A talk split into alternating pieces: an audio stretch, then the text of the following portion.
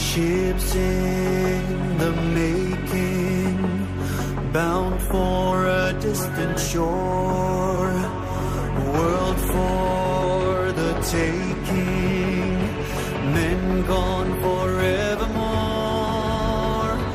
boarding and setting sail. Sexto Continente. Dirigido por el obispo de Orihuela Alicante, Monseñor José Ignacio Munilla.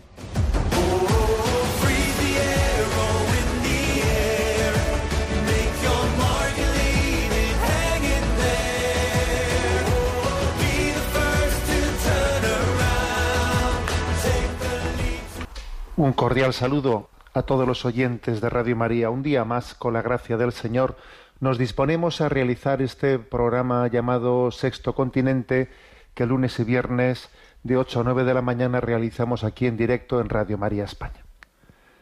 Y hoy es un día en el que la historia de España, pues nos acordamos del que fue el mayor atentado terrorista que España ha padecido, aquel día terrible en el que amanecimos con la noticia de que estaban explotando en, las, eh, en determinados trenes de Madrid unas bombas puestas por unos terroristas.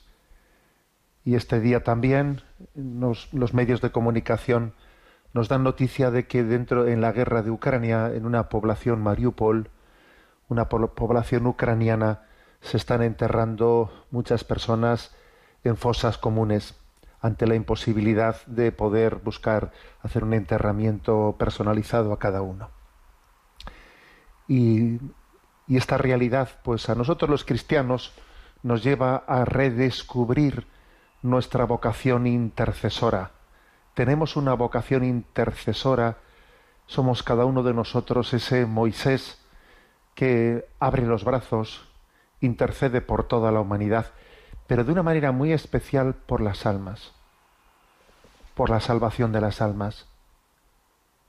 Tenemos que sentirnos como rescatadores.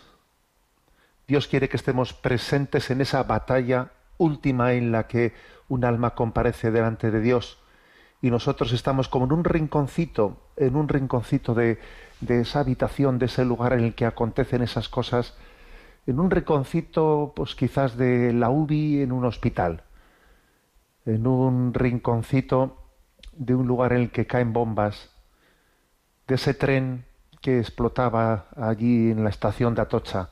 Estamos en un rinconcito porque Dios permite, quiere que asistamos también al drama del mundo, pero además haciendo algo por ha- ha- haciendo algo que parece que este mundo no se acuerda de ello, que es orar por la salvación de las almas.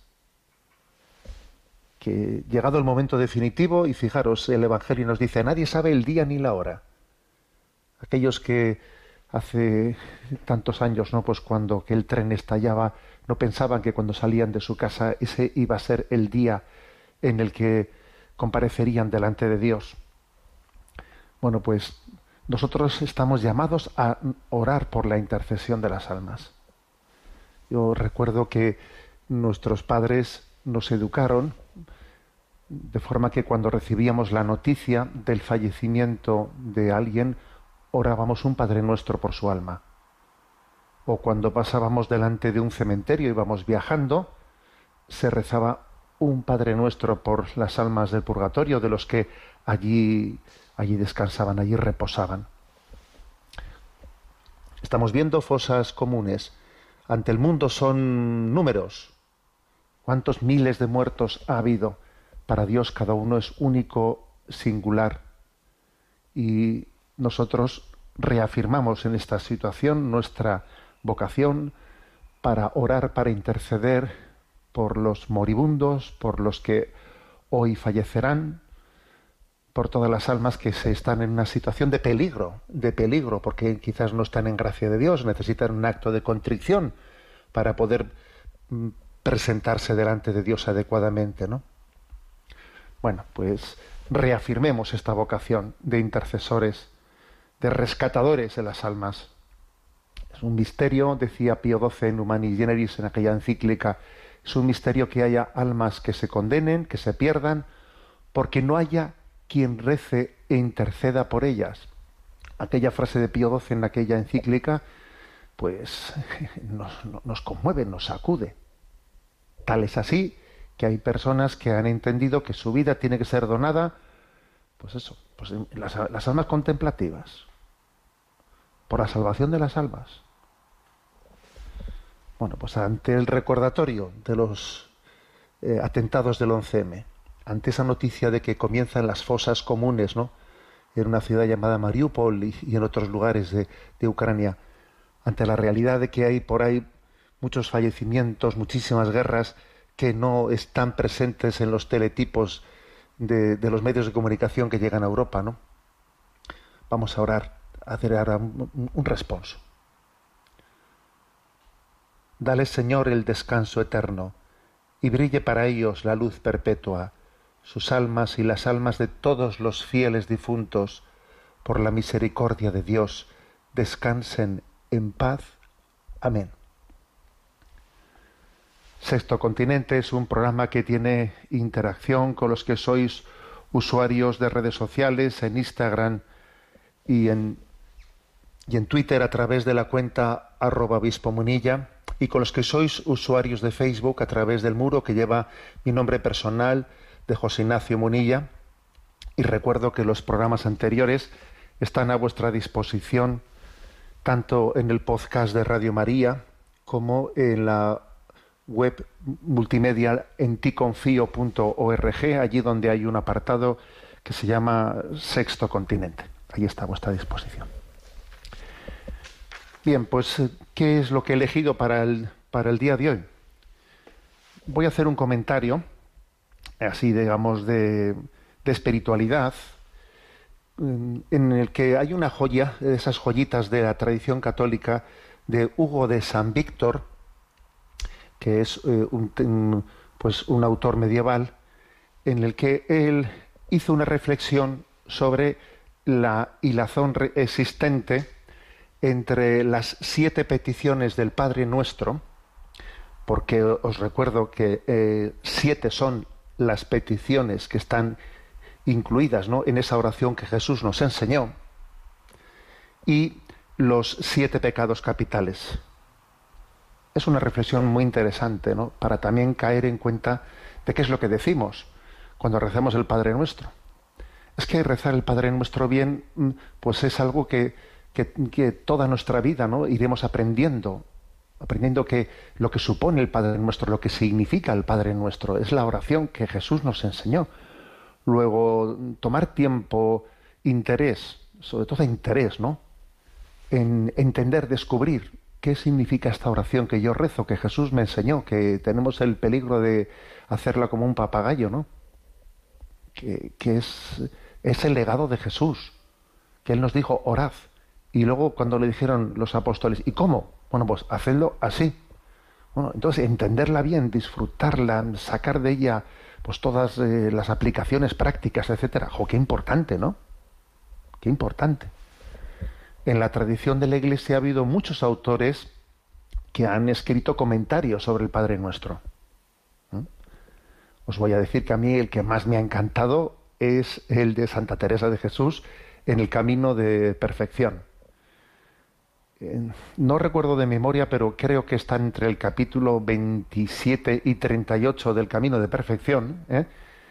en el que hace un, pues, con su castellano así del siglo XVI, que es una maravilla, ¿no? Hace un comentario del Padre Nuestro súper rico, pero han sido muchísimas las obras, ¿eh? Podría, podría juntarse una auténtica biblioteca de comentarios sobre el Padre Nuestro.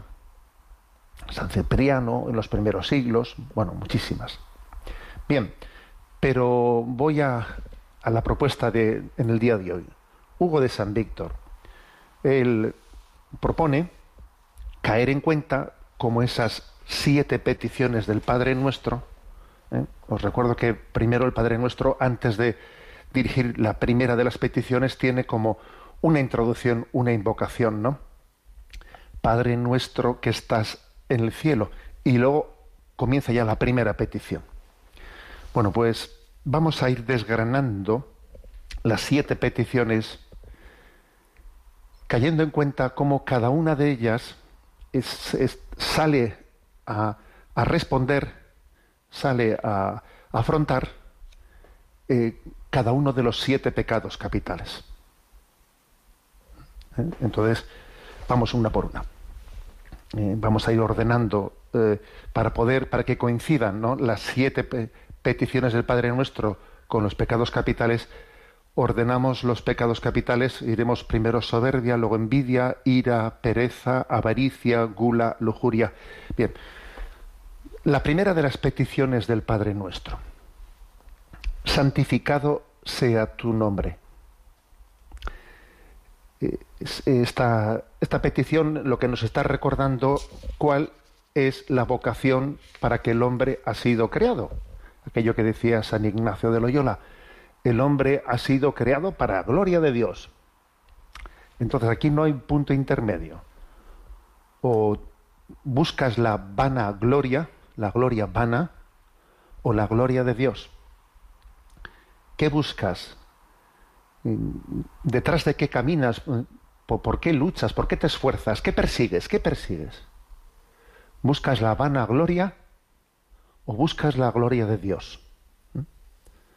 Entonces la, petición, santificado sea tu nombre, es un recordatorio de que estamos llamados a buscar la, la gloria de Dios. Y eso obviamente sale a responder al pecado capital de la soberbia. Que la soberbia pues es un planteamiento de vida egocéntrico. Me busco a mí mismo, yo mime conmigo y todo comienza y termina en mí mismo, ¿no? Entonces aquí hay dos planteamientos contrapuestos. La visión de mi vida, ¿qué es? ¿Egocéntrica o teocéntrica? Aquí punto intermedio no existe. ¿eh? Mi visión es egocéntrica o pongo a Dios en el centro de mi vida. Poniendo a Dios en el centro de nuestra vida, obviamente también ponemos al prójimo. ser teocéntricos es ser cristocéntricos. y, en Cristo está presente también la carne de mi hermano. Porque amar a Dios y amar al prójimo, las dos cosas van de la mano. ¿eh? O sea, luego, eh, ser teocéntrico es también poner el amor al prójimo en el centro de la vida. Entonces, decir, santificado sea tu nombre, pedirle eso a, Dios en el Padre nuestro, es la lucha contra la soberbia. Es decir, que Dios esté en el centro de la vida, que el amor al prójimo esté en el centro de mi vida, que yo no haga un planteamiento en el que todo comience en mí y termine en mí, que es una especie de, bueno, voy a decir lo que es una, una cárcel, la cárcel del yo. La única manera de salir de esa cárcel es, es mirando arriba al cielo, descubriendo que hemos sido creados por Él y para Él, y para Él, y que además le descubrimos amando, en todo amando y sirviendo a los demás. Luego, primera petición del Padre nuestro santificado sea tu nombre. Y así combatimos el pecado capital de la soberbia. Segunda petición del Padre nuestro. Venga a nosotros tu reino. Que es una petición que combate el pecado capital de la envidia. Eh, intento explicarlo. Bien, cuando alguien busca su la vana gloria, la vanagloria en vez de la gloria de Dios. Entonces, ¿qué ocurre? Pues que los demás son mis competidores. Los demás me hacen sombra. Porque claro, si busco la vanagloria, pues eh, si los demás tienen, tienen gloria, me la están robando a mí. Entonces, yo en ellos no, no percibo un regalo de los dones de Dios. No, no, no yo en ellos lo que percibo es, que mm, la, envidia me brota por los poros. La envidia me impide disfrutar de los dones que los demás tengan. ¿Eh? Mi autoestima eh, está fundada en que yo brille más que los demás. Entonces, sin embargo, fijaros, la petición, venga a nosotros tu reino, es entender, fijaros, dice nosotros, venga a nosotros, o sea, que el reino de Dios venga a nosotros, los dones de los demás no me hacen sombra, a mí no me restan, a mí me suman. Es, es maravilloso verse rodeado de los dones de Dios en los demás, que los demás también son un don de Dios para, para mí, para nosotros y yo para los demás. Alegrarse con los dones de los demás, eh, disfrutarlos, es solamente es posible cuando alguien entiende esta petición del Padre nuestro, venga a nosotros tu reino, porque entre todos hacemos uno. Entre todos hacemos uno. Cor unum et anima una, que el reino de Dios venga a nosotros. La batalla de esta vida no la libro yo en solitario. Es la comunión del cuerpo de Cristo. Pues eh, el camino para que el reino de Dios se vaya haciendo presente, presente, hasta que finalmente en la consumación de los tiempos Dios sea todo en todos, ¿no? Repito que la petición del Padre nuestro, venga a nosotros tu reino, es la que nos sana, nos libra, nos preserva del pecado capital de la envidia. Entendiendo que los dones de los demás están adelantando el reino de Dios, el reino de Dios. Cada vez que vemos conversiones, cada vez que vemos que Dios está bendiciendo eh, la obra, la obra de la salvación en, en otras personas, alegrémonos, gocémoslo, gocémoslo. Venga a nosotros tu reino y que esta petición sane mi envidia, mi visión individualista de la jugada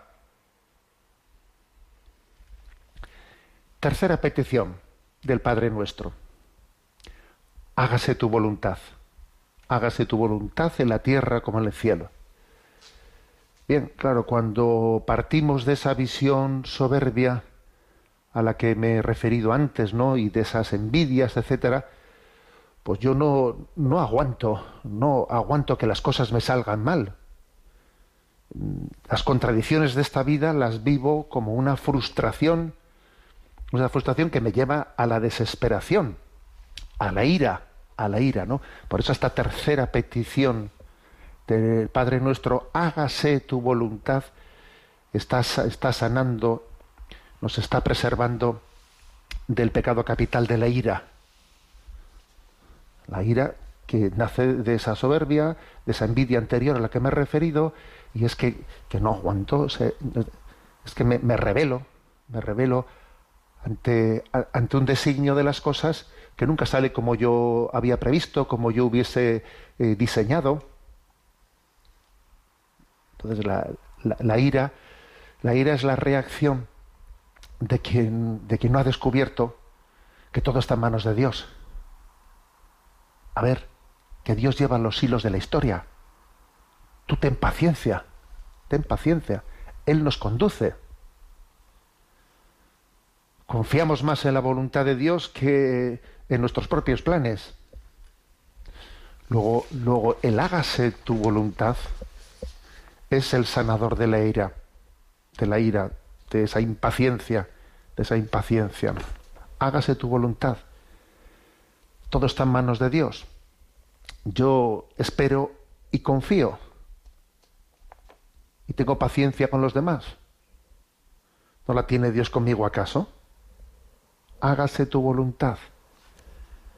Repito, ¿eh? tercera petición del Padre nuestro, hágase tu voluntad, sanadora del pecado capital de la ira, de la ira. Cuando alguien es capaz de decir no, pero no con la boquita pequeña, no, no, no, no, sino con plena conciencia, que sea lo que Dios quiera, entonces es cuando tiene, puede tener paciencia. Si no, imposible. Cuarta petición del Padre nuestro. Danos el pan de cada día. Pedimos, pedir los dones de Dios es ponernos en marcha para recibirlos. Porque tú pides, pero al mismo tiempo te tienes que disponer para recibir.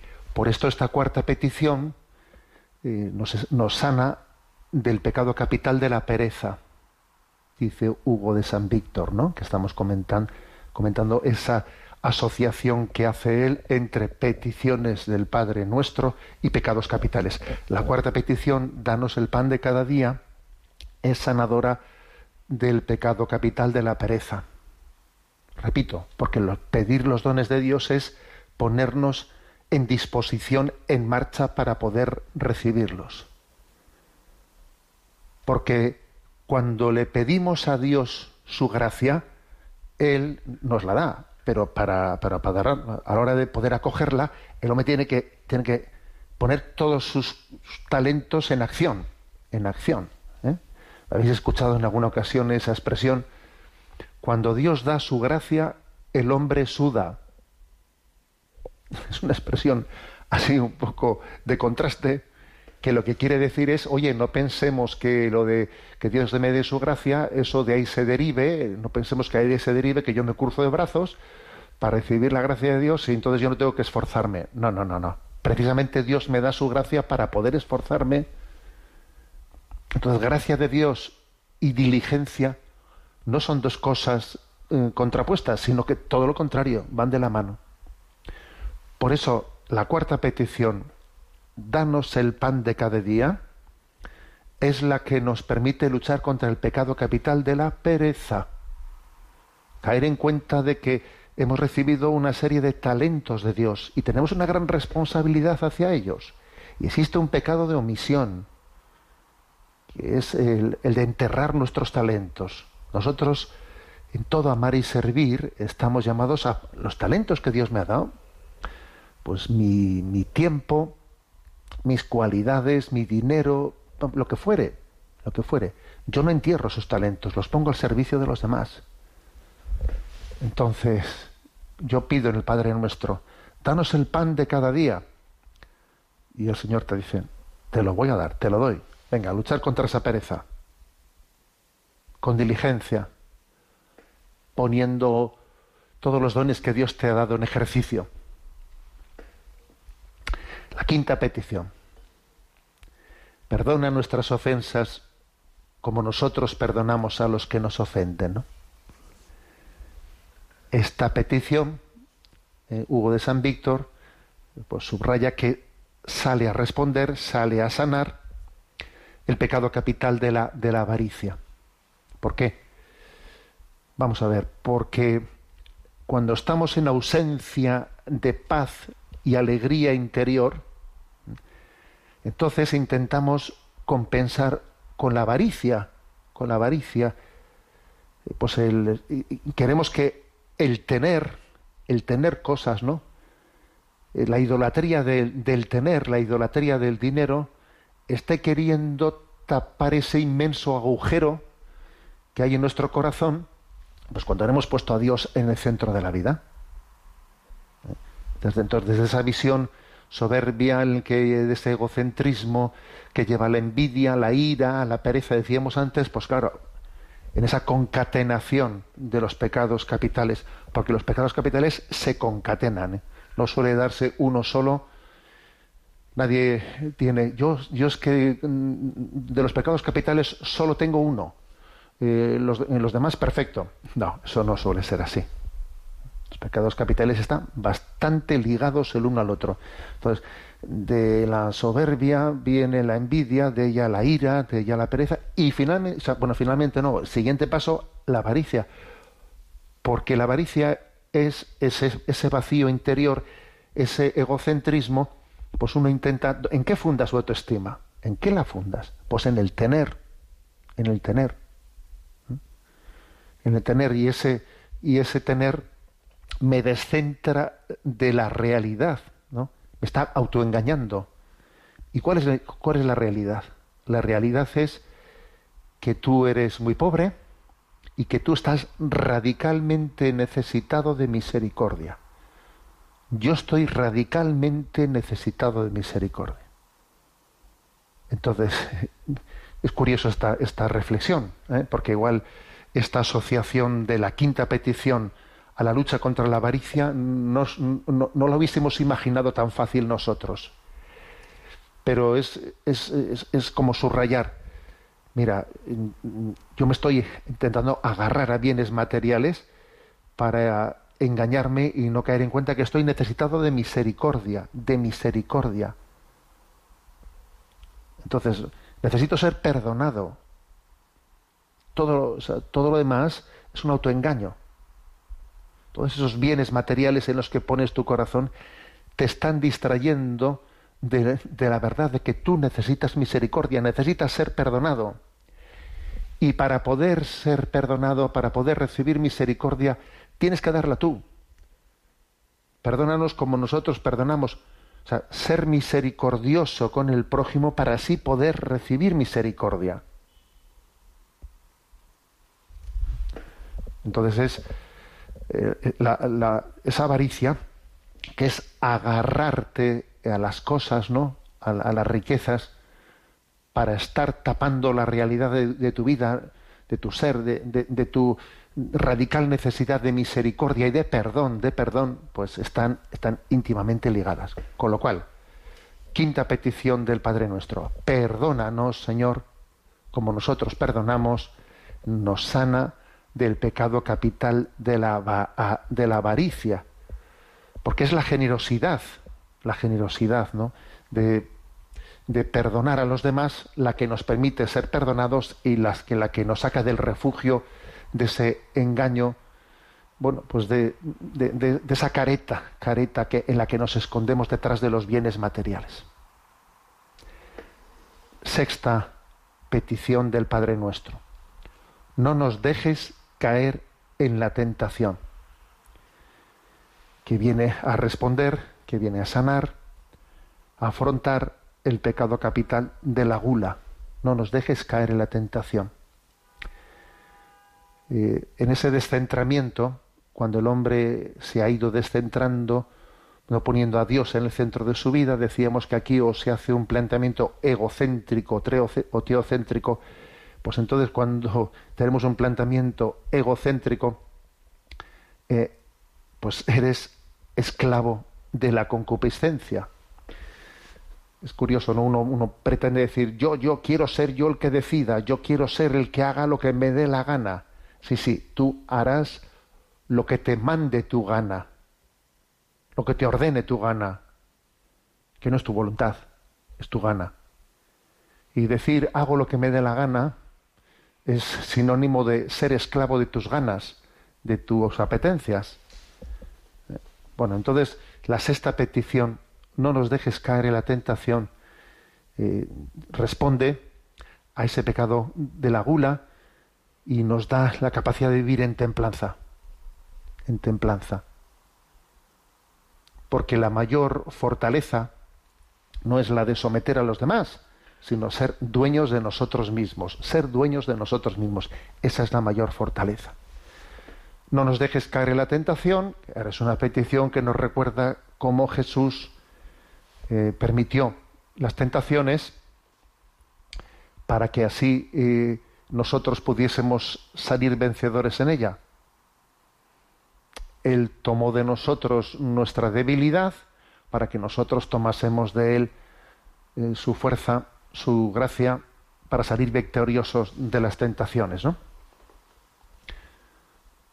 Sexta petición, por lo tanto, no nos dejes caer en la tentación, que nos viene a, que viene a sanar, a dar respuesta al pecado capital de la gula. Y séptima y última, y líbranos del mal. Es la última petición del Padre nuestro, líbranos del mal, líbranos del maligno, del maligno, en esa personificación, en esa, en esa realidad de que, de que los ángeles caídos están en el fondo, están detrás de ese misterio del mal que parece no querer pretender adueñarse del mundo y líbranos del mal. Bueno, pues curiosamente Hugo de San Víctor refiere este, esta petición al pecado capital de la lujuria. Y me parece que, traído esto al siglo XXI, ¿no?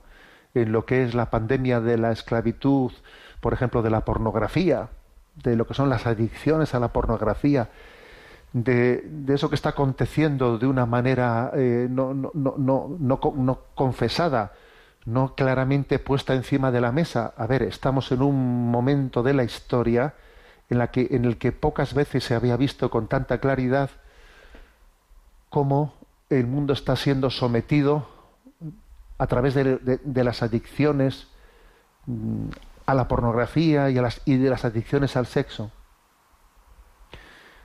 Me habéis oído muchas veces decir que no, nunca ha existido una dictadura tan consolidada como aquella que consigue que los esclavos sientan placer en serlo. Si tú consigues que los esclavos, eh, pues en vez de estar eh, suspirando, ¿no? porque les quiten los grilletes y, puedan salir de galeras, ¿no? Imagínate aquellos esclavos que les ponían a remar en aquellos barcos, ¿no? A galeras. Bueno, pero es que alguien que remaba en galeras sabía muy bien que estaba esclavo y suspiraba porque llegase el Redentor que le rompiese aquellas cadenas, ¿no? Pero ahora imagínate tú, este mundo que dice que, ha encontrado la liberación sexual, el amor libre, y ahora tiene pues eh, su vida, su alma atada con, unos grilletes, con unas cadenas invisibles, pero, pero verdaderamente eh, capaces ¿no? De, atar nuestra libertad, de anular nuestra libertad. Entonces, esto es lo que está aconteciendo en este momento, las esclavitudes ¿no? Hacia las adicciones sexuales. Por eso es curioso que Hugo de San Víctor ¿no? hablasen, hablasen de, de lo que es la, la, esclavitud de la lujuria, la esclavitud. Si hubiesen visto lo que, lo que iba a venir, si hubiesen visto el siglo XXI, ¿qué hubiesen dicho? Luego, líbranos del mal, da respuesta a la esclavitud de la lujuria. Decir líbranos del mal es pedir, Señor, dame el don de la castidad. Dame la gracia de romper estas cadenas. Yo no quiero seguir atado a estas cadenas, aquí remando en estas galeras, ¿no? En esta adicción a la pornografía y a tantos desórdenes interiores. Entonces, Decía al principio que rezar el Padre Nuestro así tiene un eco fuerte, ¿no? Os decía, es que Jesús nos enseñó esta oración y tenemos que mm, pues repensarla, meditarla, aplicarla, aplicarla, dar, darnos cuenta de que las siete peticiones del Padre Nuestro están allí en el centro de la batalla de nuestra vida. Cada una de las peticiones es la respuesta que tú necesitas, es la petición a Dios que tienes que dirigirle para librar bien tu batalla, tu batalla contra la soberbia, santificado sea tu nombre, tu batalla contra la envidia, venga a nosotros tu reino, tu batalla contra la ira, hágase tu voluntad,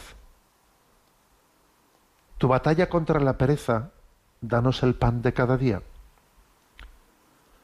tu batalla contra la avaricia, perdónanos como nosotros perdonamos.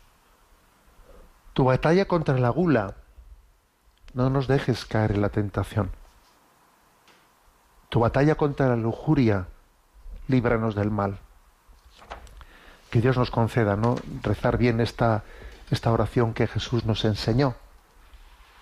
Que hagamos de ella pues una profunda meditación que también seamos capaces de recurrir, por ejemplo, a lo que el catecismo de la Iglesia Católica, porque, a ver, en el catecismo de la Iglesia Católica, en la cuarta de las partes, eh, se explica de una manera detallada, etcétera, el significado de cada uno mm, de, cada una de esas peticiones del Padre Nuestro. O sea, pues mira, voy a recurrir al catecismo de la Iglesia Católica o alguna obra clásica.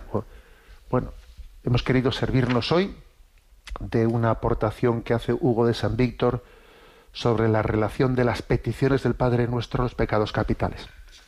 Luego también él añade más cosas añade también la relación que existe entre estas siete peticiones y pecados capitales con los dones del Espíritu Santo. Bueno, pero eso lo vamos a dejar para otro día, porque igual el pecar todo el mismo día, pues puede ser un poco demasiado.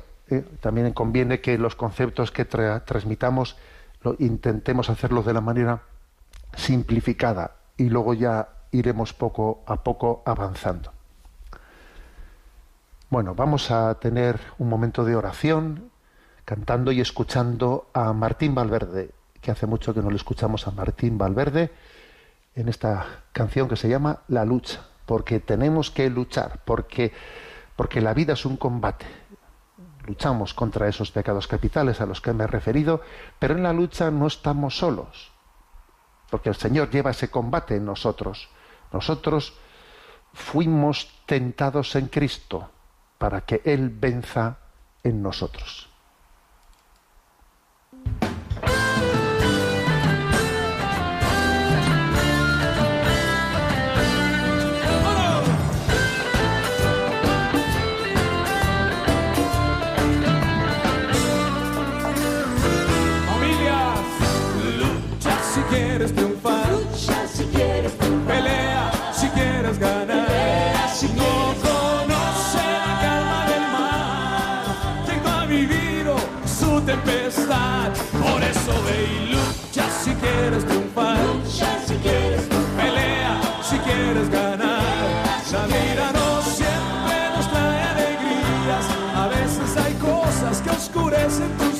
Por eso baby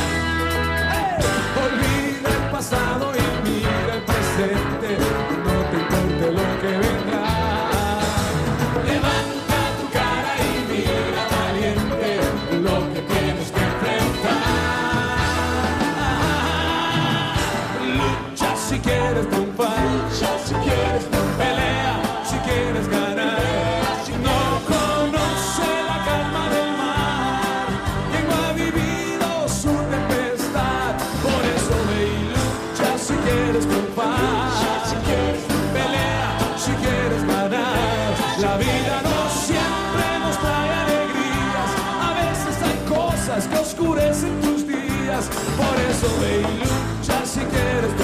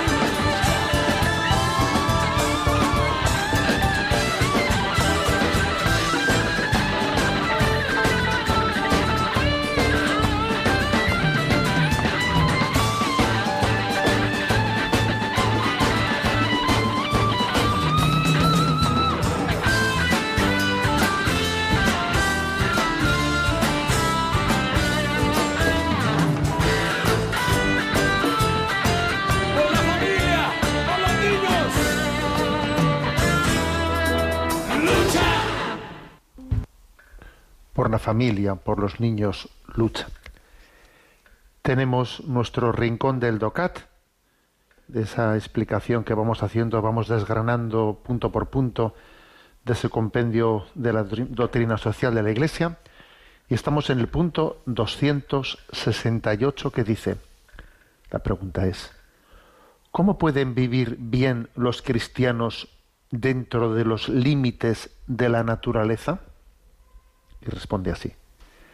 La sostenibilidad, en tanto que garantía de la estabilidad ecológica, social y económica del espacio vital del ser humano, no se puede asentar en un incesante aumento del número de productos o en un ritmo frenético.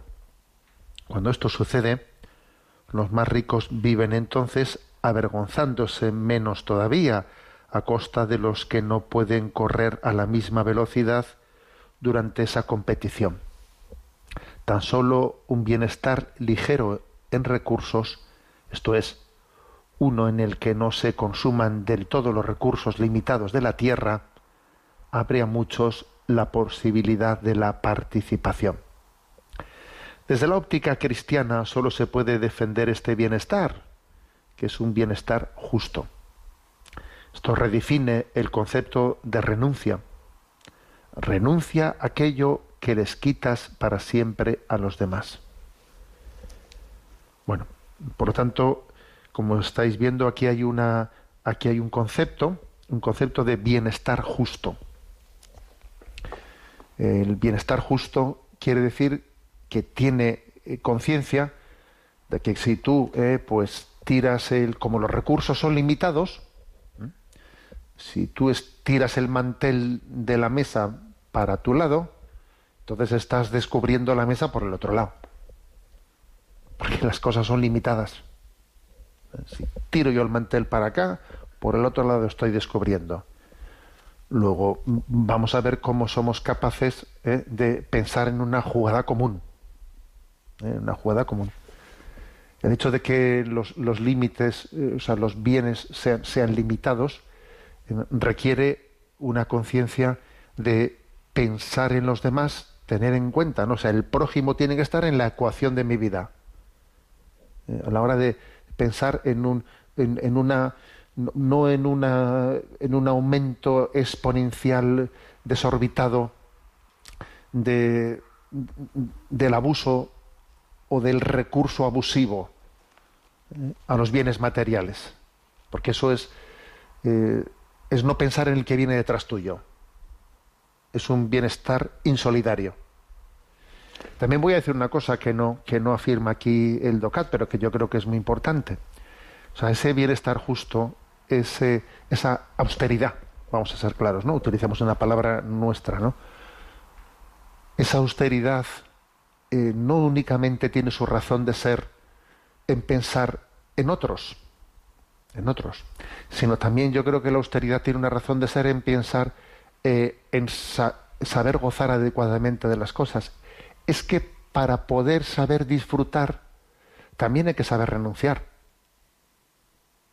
Si tú vives en una dinámica de, de darte todos los caprichos, ¿eh? todo aquello que, que me apetece, pues allá que esto, allá que voy a, saciarlo, ¿no? Eso que veo, eso que quiero, allá que voy. ¿eh? Si tú vives en esa dinámica, no únicamente estás siendo injusto con los demás, porque es que al final, eh, como los recursos son limitados, pues alguien tiene que haber en la mesa al, al que el mantel no le esté llegando. Pero es que además de este argumento creo que hay otro.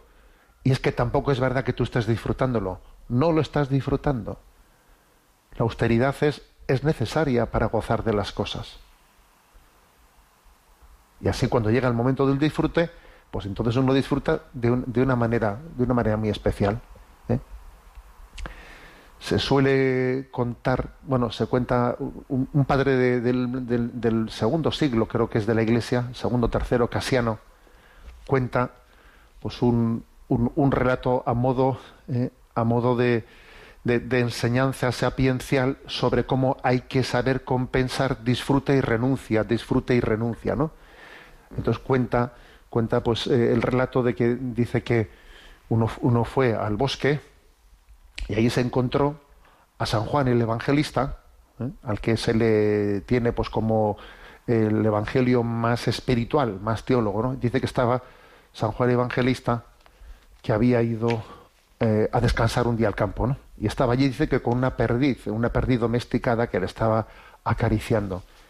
Y entonces dice, oye, tú eres San Juan, ese que reclinó la cabeza en el costado de Cristo. el, el místico. ¿eh? No pensaba yo que tú ibas a, no sé, a, necesitar a venir aquí a descansar, porque estos placeres, estos placeres no son propios de la gente que tiene su corazón en Dios, ¿no? Los místicos no necesitan ese tipo de disfrutes, ¿no? Entonces dice que San Juan le dijo a él, ¿y tú? ¿Y tú qué, vienes? Eres cazador, ¿no? Dice, sí. Y le dice, oye, y si vienes a cazar con ese arco que llevas en la mano, ¿por qué no llevas el arco enervado, ¿no?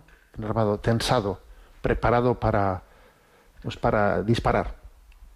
Y entonces ese hombre le dice a, le dice a Juan, hombre, es que si llevas el arco siempre enervado, siempre estirado, entonces el arco perdería fuerza y cuando necesitase disparar, entonces no saldría la flecha con la debida fuerza. Yo tengo que enervar el arco cuando vaya a disparar, sí, no tenerlo continuamente enervado, ¿no?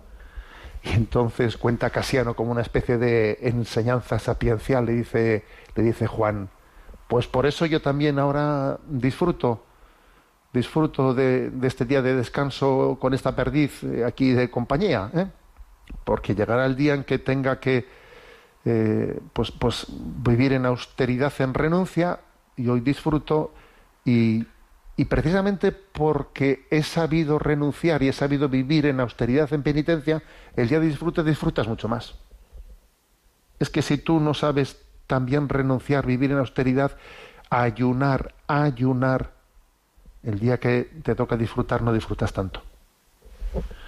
Bueno, luego esta pequeña enseñanza sapiencial de, de Casiano, etcétera, sirva eh, para entender que lo que dice este punto 268, eh, no es únicamente que eh, ese bienestar justo tenga como razón el pensar en que los bienes son limitados y, yo- si yo estoy recurriendo ¿no? al derroche, al derroche, al derroche, obviamente ahí tiene que haber alguien que se esté quedando descabalgado, descabalgado. Piense ahora o los que vengan detrás. Porque estoy esquilmando los recursos, ¿no? Que son limitados. Sin es que además tampoco es verdad que tú disfrutes. O sea, la austeridad es clave, es necesaria para saber disfrutar de las cosas, para, para tener pues el, el disfrute de decir, pero, pero mira que mañana, pero mira qué desayuno, ¿no? Pero, pero mira qué gozada, pero mira qué vaso de agua me he bebido. O sea, es que creo que, que hay que tener esa capacidad de disfrute. Leo un texto que aquí el DOCAT nos ofrece de nuestro Papa Emérito Benedicto XVI, que es del año 2008, dice, en efecto, no se trata solo de encontrar técnicas que prevengan los daños, aunque es importante descubrir energías alternativas y, y otras cosas. Todo eso no bastará si nosotros mismos no asumimos un nuevo estilo de vida, una disciplina hecha también de renuncias, una disciplina que nos obligue a reconocer a los demás, a los que pertenece la creación tanto como a nosotros. O sea, la disciplina de la renuncia eh, es también una manera de descubrir a los demás, de pensar en los demás, de no pensar solamente en nosotros mismos. Y aquí hay otra cita del Papa Francisco en Evangelii Gaudium, número 215, que dice, los seres humanos no somos meros beneficiarios, be- perdón, beneficiarios, sino custodios de las demás criaturas. Yo también estoy llamado a custodiar a los demás. Eh, tiene que ser el, disfrute y el bienestar en esta vida un bienestar compartido, justo, que introduzca en la ecuación ¿no? a los demás.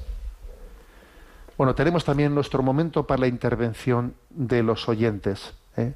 Sabéis que hay un correo electrónico habilitado, sextocontinente arroba sextocontinente arroba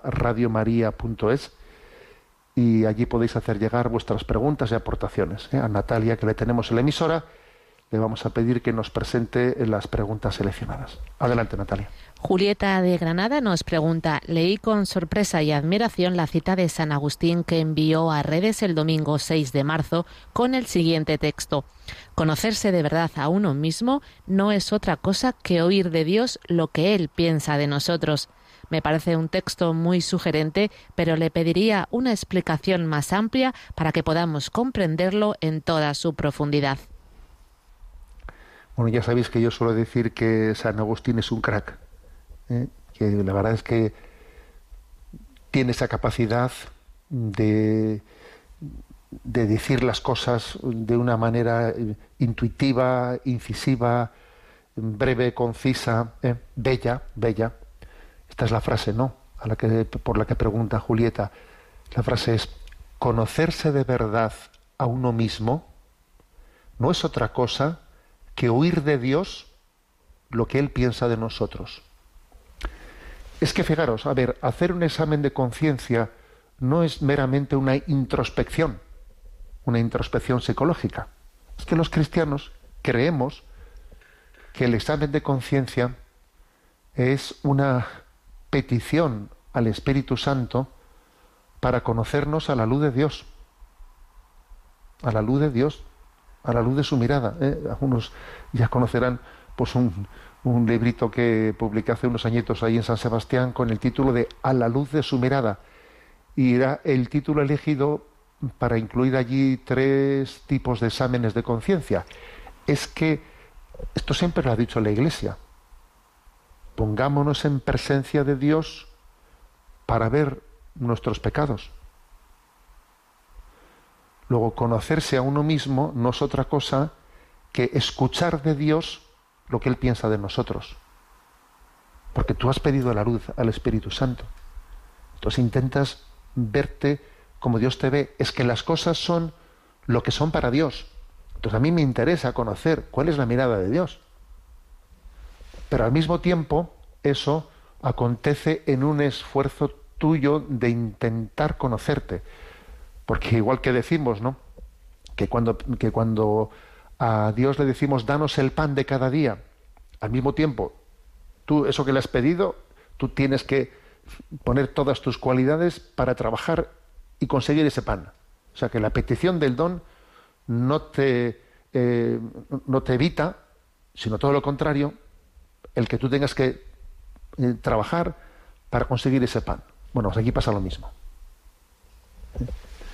Eh, pedir la luz al Espíritu Santo para conocernos, esa luz te la da también a través del ejercicio tuyo de intentar ver tu vida. Pero estás siendo asistido por la gracia. Y al mismo tiempo tú haces el ejercicio, el ejercicio de, intentar verte. Las dos cosas acontecen al mismo tiempo. ¿eh? O sea, la, la unión que hay entre la acción del hombre y la existencia de la gracia, pues yo recuerdo que, que cuando era pequeño me explicaron, ¿no? Para intentar un poco poner algún ejemplito, porque siempre solemos necesitar alguna imagen, alguna imagen, ¿eh? para aproximarnos un poco al misterio de Dios, ¿no? Entonces, pues la imagen es cuando éramos pequeñitos y empezábamos a intentar escribir las letras, y habíamos, ¿cómo se escribe la ¿Cómo se escribe la B? Entonces con, cogíamos el lápiz en nuestros dedos de, de, niño y empezábamos a intentar hacer ahí en un papel garabato, pero, pero nuestra madre pues cogía, cogía nuestros dedos, o sea, con sus dedos cogía nuestros dedos, los cuales al mismo tiempo ten, teníamos el lápiz y entonces nos ayudaba a hacer el movimiento de escribir la A. Entonces tú escribías la A, pero también tu madre te ayudaba a escribir la A. Entonces yo intento conocer mi vida, pero al mismo tiempo lo hago pidiendo la luz del Espíritu Santo para conocerme. ¿no? Repito la frase, no, conocerse de verdad a uno mismo no es otra cosa que oír de Dios, escuchar de Dios lo que Él piensa de nosotros. Adelante con la siguiente pregunta.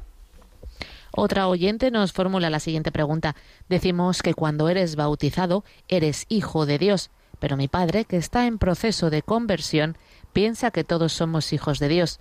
Y si le digo que no es así, no sabría en qué basarme, porque incluso antes de venir Jesús a la tierra, Dios hablaba a su pueblo como a hijos. Entonces no veo por qué no son hijos de Dios los no bautizados, ya que fueron creados por Dios. ¿Me lo podría explicar, por favor? Gracias y que Dios le bendiga.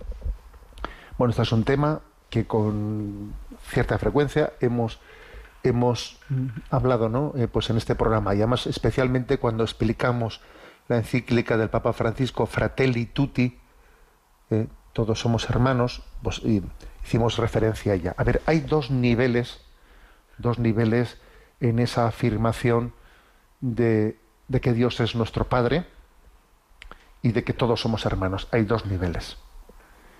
Eh, Uno es el nivel creacional y otro es el nivel de la redención. Entonces, en el nivel creacional, Dios es el Padre de todos nosotros. Todos somos hijos de Dios, porque todos, todos hemos salido de Él. Él es el creador de todos nosotros, ¿no? Todos somos criaturas suyas.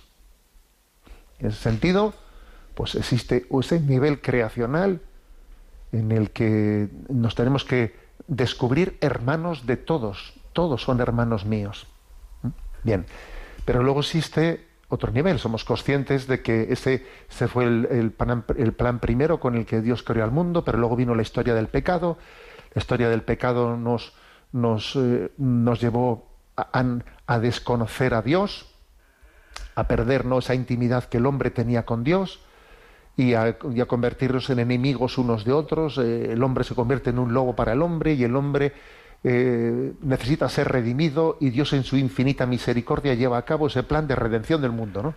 Bien, en ese momento es cuando nosotros somos invitados a que libremente acojamos eh, a Jesucristo como redentor, como nuestro redentor, y Jesucristo nos concede la filiación divina en ese grado de intimidad que Él tiene con el Padre, a la cual se tiene que acceder libremente. Esa, esa, esa, esa filiación no se impone a nadie, tiene que ser uno el que la acoja, porque es una filiación hecha en el amor. Y el amor no se impone, el amor, el amor se tiene que abrir uno a ello. Entonces esa filiación es la que se lleva por la fe y el bautismo. Por la fe y el bautismo. Entonces, ese es otro nivel de filiación divina. Obviamente, pues, pues infinitamente superior al anterior. ¿eh? Por tanto, cabe decir, ¿no? Que todos son hijos de Dios, sí, pero, pero habiendo recibido la redención de Jesucristo y habiendo sido incorporado al cuerpo místico de Cristo y recibida la filiación suya, claro, la, la afirmación de la filiación divina tiene otra dimensión, ¿no? Tenemos el tiempo cumplido. La bendición de Dios Todopoderoso, Padre, Hijo y Espíritu Santo, descienda sobre vosotros. Alabado sea Jesucristo.